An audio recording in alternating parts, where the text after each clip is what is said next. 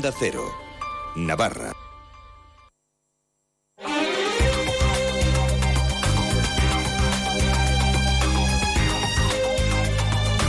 La Brújula de Navarra, Javier Saralegui, Onda Cero. Buenas tardes. Mientras la Guardia Civil y el Valle de Hues están de luto por la muerte de David Pérez Carracedo y otro compañero arrollados por una narcolancha en el puerto de Barbate, en Cádiz, vuelve a no haber unanimidad entre los grupos políticos navarros más que para los pactos de mínimos. En el Parlamento de Navarra, Bildu y Gueroa Bay se han abstenido en una declaración de solidaridad con la Guardia Civil. En Pamplona se acordó en un texto acompañar en el dolor a las familias, pero Bildu no ha acompañado en un minuto de silencio convocado en toda España. Se lo contamos. Avance informativo, espacio patrocinado por Caja Rural de Navarra. Caja Rural de Navarra, siempre cerca. La Junta de Portavoces del Parlamento de Navarra ha rechazado hoy con la abstención de H. Bildu y Guero Abay una declaración presentada por UPN y Partido Popular en la que se pedía mostrar la solidaridad con los guardias civiles asesinados en acto de servicio en una operación contra el narcotráfico en Barbate. Uno de ellos, David Pérez Carracedo, destinado en Navarra desde hace varios años y tenía su residencia en Sarriguren. Natalia Alonso. Desde Guero Abay, Pablo Azcona ha mostrado su solidaridad con los guardias asesinados y el apoyo a las familias y justificaba así el posicionamiento de la formación ante esta declaración institucional. No vamos a entrar a esta campaña que parece que tiene el Partido Popular para eh, atacar, en este caso, a un ministro. No entra en la agenda de Guero Abay eh, seguir al rebufo de las declaraciones del Partido Popular, si en este caso, además, estamos hablando de un texto que estaba llamado a buscarse en consenso. El Partido Popular y Unión de Pueblo Navarro han rechazado la posibilidad de buscar un, un texto de consenso por otro lado, el portavoz de Unión del Pueblo Navarro, Javier Esparza, arremetía contra el Ministerio de Interior al que la vida de Pérez impidió que colocase una medalla en el féretro de su marido. Abay, aunque su portavoz aquí ha dicho que, en fin, que han puesto encima de la mesa alguna alternativa, no ha puesto encima de la mesa ninguna alternativa. Es decir, el señor Azcona ha mentido, no ha dicho la verdad. Y yo lo que creo es que, bueno, que lo que les molesta de verdad, pues es el punto número tres, que dice que reconoce y valora la impagable labor que ha venido realizando la Guardia Civil en la defensa de la libertad, el Estado de Derecho, luchando contra el terrorismo, contra el narcotráfico y las mafias. El portavoz del Partido Popular Javier García coincidía en la opinión de Javier Esparza y por otro lado el socialista Ramón Alzorriz ha condenado el asesinato de los guardias civiles en Barbate y se ha solidarizado con las familias. Además, ha mostrado también públicamente su apoyo al titular de Interior. Ningún ciudadano español entiende cómo el señor Marlaska sigue de ministro y no espero que antes de mañana o lo cesen o directamente dimita. Apoyar y respaldar al ministro Marlaska, que es una persona íntegra que siempre ha respaldado y ha defendido a las fuerzas y cuerpos de seguridad del Estado. La plaza del Ayuntamiento de Pamplona ha acogido una concentración convocada por UPN y Partido Popular, en la que también han participado representantes de Partido Socialista y Vox, así como ciudadanos anónimos en memoria de los guardias civiles asesinados. Con esta concentración, UPN y Partido Popular han querido sumarse al llamamiento realizado por la Federación de Municipios y Provincias, que ha instado a todos los ayuntamientos de España a realizar este minuto de silencio. El concejal delegado de Gobierno Estratégico, José Baurrea, ha afirmado que la ausencia de Bildu se debe a que el protagonismo estaba en el Valle de Hues la decisión de que el protagonismo fundamental en este caso estaba en Egues, que era la localidad de la que era vecino el guardia civil fallecido y que por lo tanto era ahí donde había que poner el, foco de atención. Esa es un poco la decisión y así hemos, hemos Decenas de personas se han concentrado este mediodía a las puertas del ayuntamiento de Tudela para guardar un minuto de silencio en señal de duelo tras el asesinato de estos dos guardias civiles coordinador de ELA en Navarra, Manuel Pascual, califica de antisociales los presupuestos de Navarra para 2024 pactados entre los grupos que sustentan el gobierno y H. Bildu. A su juicio no atienden las reivindicaciones de la huelga feminista del pasado 30 de noviembre sobre los cuidados. Unas cuentas generales de Navarra que, según Manuel Pascual, no son de izquierdas ni progresistas. Considera que en los que se recuperan las reglas del gasto, al tiempo que se mantiene la negativa a hacer una reforma fiscal que suponga un aumento de la recaudación y un reparto más justo para la clase trabajadora que sigue pagando, dice, cuatro veces más que las empresas. Es una fiscalidad injusta porque principalmente la soportamos los trabajadores y trabajadoras y en segundo lugar porque es una fiscalidad insuficiente que se recauda muchísimo menos que en el resto de la Unión Europea. Y creemos que al final y al cabo estamos viendo que lo que va a venir a continuación va a ser recortes en servicios públicos. La dirección de Volkswagen Navarra ha propuesto hoy en la Comisión Sindical de Seguimiento la negociación de un ERTE hasta el próximo 31 de diciembre para cubrir las diferentes disyuntivas que pudieran surgir a lo largo del año. La dirección ha hecho entrega a la parte social del documento para la conformación de la mesa del ERTE, que será mañana. Este ERTE estaba previsto ya para el segundo semestre de 2024 y los sindicatos piden analizar la posibilidad de solicitar un ERTE red. Eh, Alfredo Morales, presidente del comité de empresa, destaca la relevancia de contar con este tipo de ERTE que va más allá del ERTE tradicional sobre todo acordarlo para que estemos cubiertos en caso de que sucediese alguna situación extraordinaria que, como digo, no sería intrínseco de nuestra planificación porque no está previsto, nosotros en principio lo tenemos previsto, que haya ninguna circunstancia extraordinaria en este primer semestre, en estos días sería por si acaso nos afectan las movilizaciones que se está viendo. Las noticias de Navarra. Onda Cero.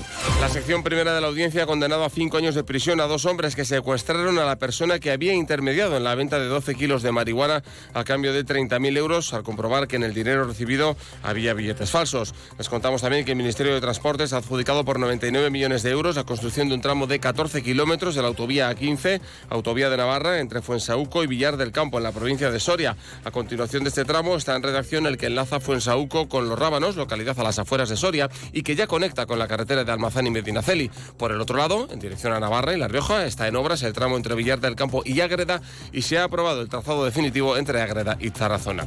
Y les contamos también que el Ayuntamiento de Pamplona ha recuperado el proceso de participación para la elección de la persona o colectivo que lanzará el chupinazo del próximo 6 de julio, un proceso que comenzará el día 21 de este mes con la convocatoria de la Mesa General de los Sanfermines. Continúa el tiempo estable como estos días. Seguimos en la brújula. Han escuchado el avance informativo patrocinado por Caja Rural de Navarra. Caja Rural de Navarra, siempre cerca. Descubre el plan Disfruta Seguro de Caja Rural de Navarra. Tendrás mayor protección al agrupar tus seguros pagando mes a mes. Dispondrás de ventajas exclusivas, gestor personal, orientación médica y asesoramiento jurídico telefónicos, experiencias de ocio. Disfruta de la vida y confía el resto a Caja Rural de Navarra. Consulta condiciones en cajaruraldenavarra.com. Escucha la brújula de la economía patrocinada por la Asociación de la Industria Navarra AIN.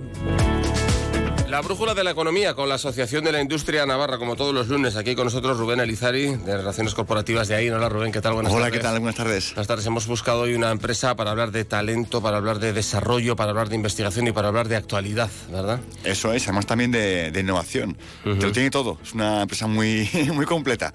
Eso es. Es Fertinagro Biotech, la, empresa de, en su laboratorio en Navarra. Uno de los investigadores científicos es Roberto Baigorri y él nos va a explicar a qué se dedica Fertinagro Biotech dentro del grupo Tervalis. Hola Roberto Baigorri, ¿qué tal? Buenas tardes.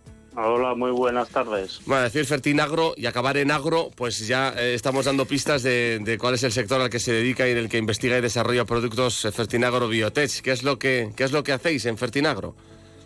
Exactamente, bueno, pues nos dedicamos precisamente con insumos orgánicos. Está ya muy orientada la empresa a lo que es eh, la agricultura sostenible, agricultura ecológica.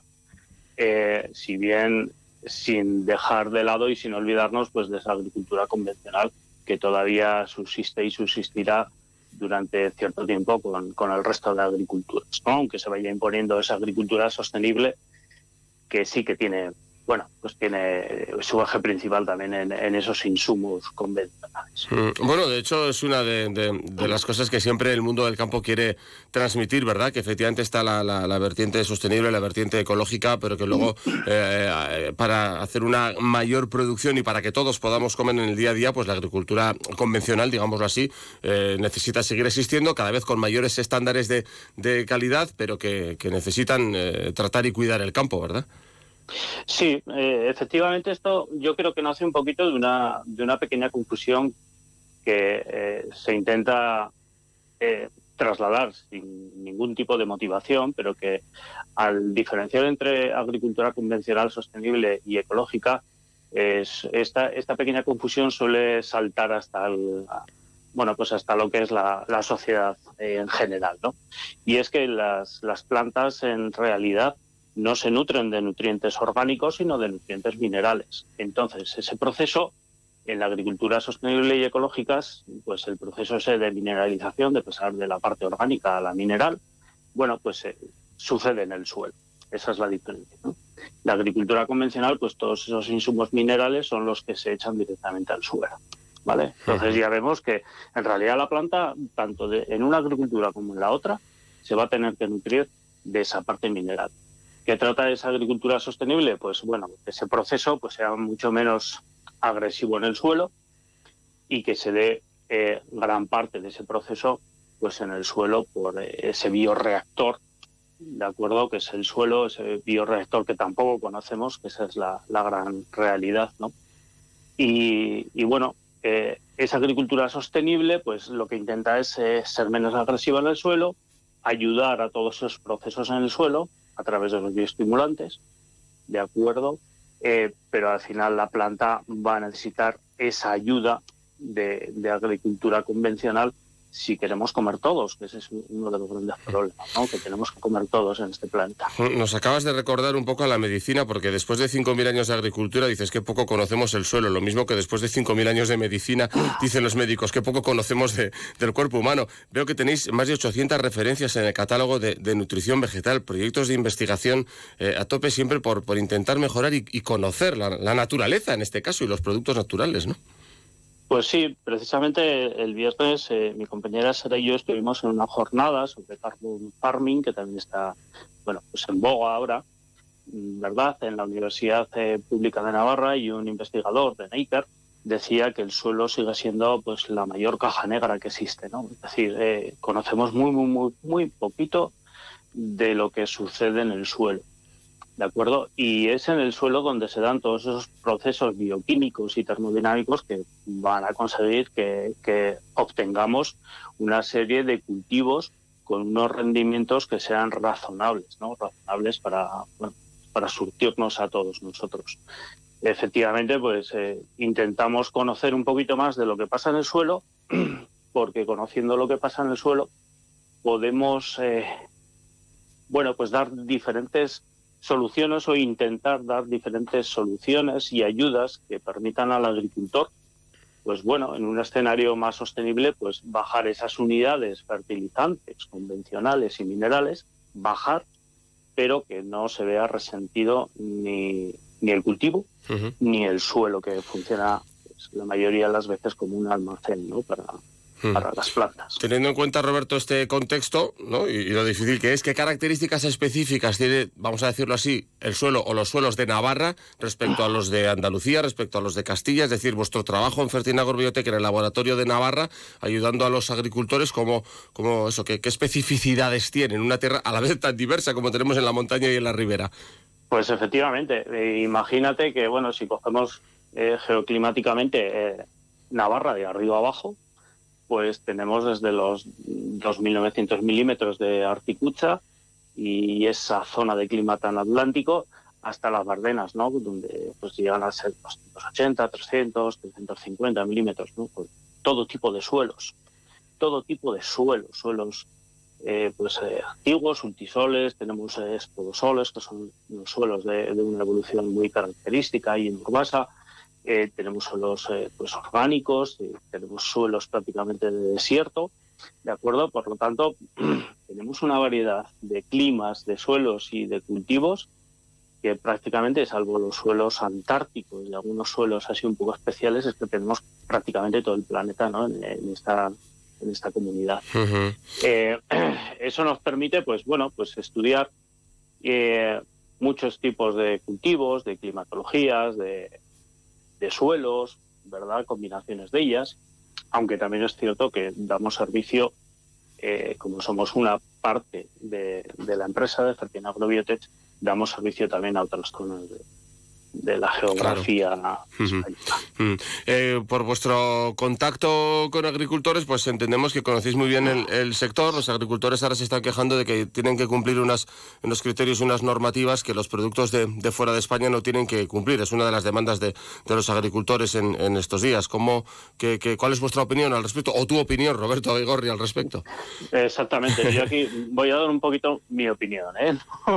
No voy a hablar en nombre de la empresa porque, bueno, eh, creo que esto, o sea, también es bastante la apreciación hmm. subjetiva que tenemos cada uno de nosotros. es verdad que sabemos muy poco y cada uno sabemos, pues, visto desde nuestra óptica, desde nuestro cristal, y entonces muchas veces, pues, hay muchas discusiones entre los científicos por, por cómo orientar esto.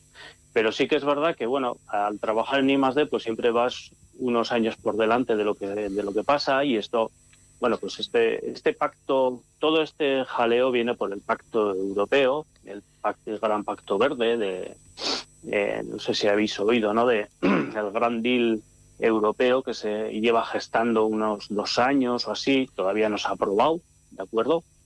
Pero bueno, está muy, muy, muy adelantado. Lo quieren aprobar, eh, pues yo creo que el primer semestre de, de este mes, ¿de acuerdo? Y bueno, ya hubo una crítica hace mucho tiempo de la, de la USDA, que es el Departamento de Agricultura de los Estados Unidos, precisamente eh, poniendo el foco en una de estas cuestiones. Es decir, eh, la Unión Europea mm, establecía unos estándares de producción de alimentos mm, bastante altos para los agricultores europeos, eh, pero la pregunta era si iba a exigir la Unión Europea este estándar a los alimentos que procedían de fuera, es decir, a los alimentos importados. No tenemos respuesta. Y esta es una de las quejas que precisamente tienen los agricultores.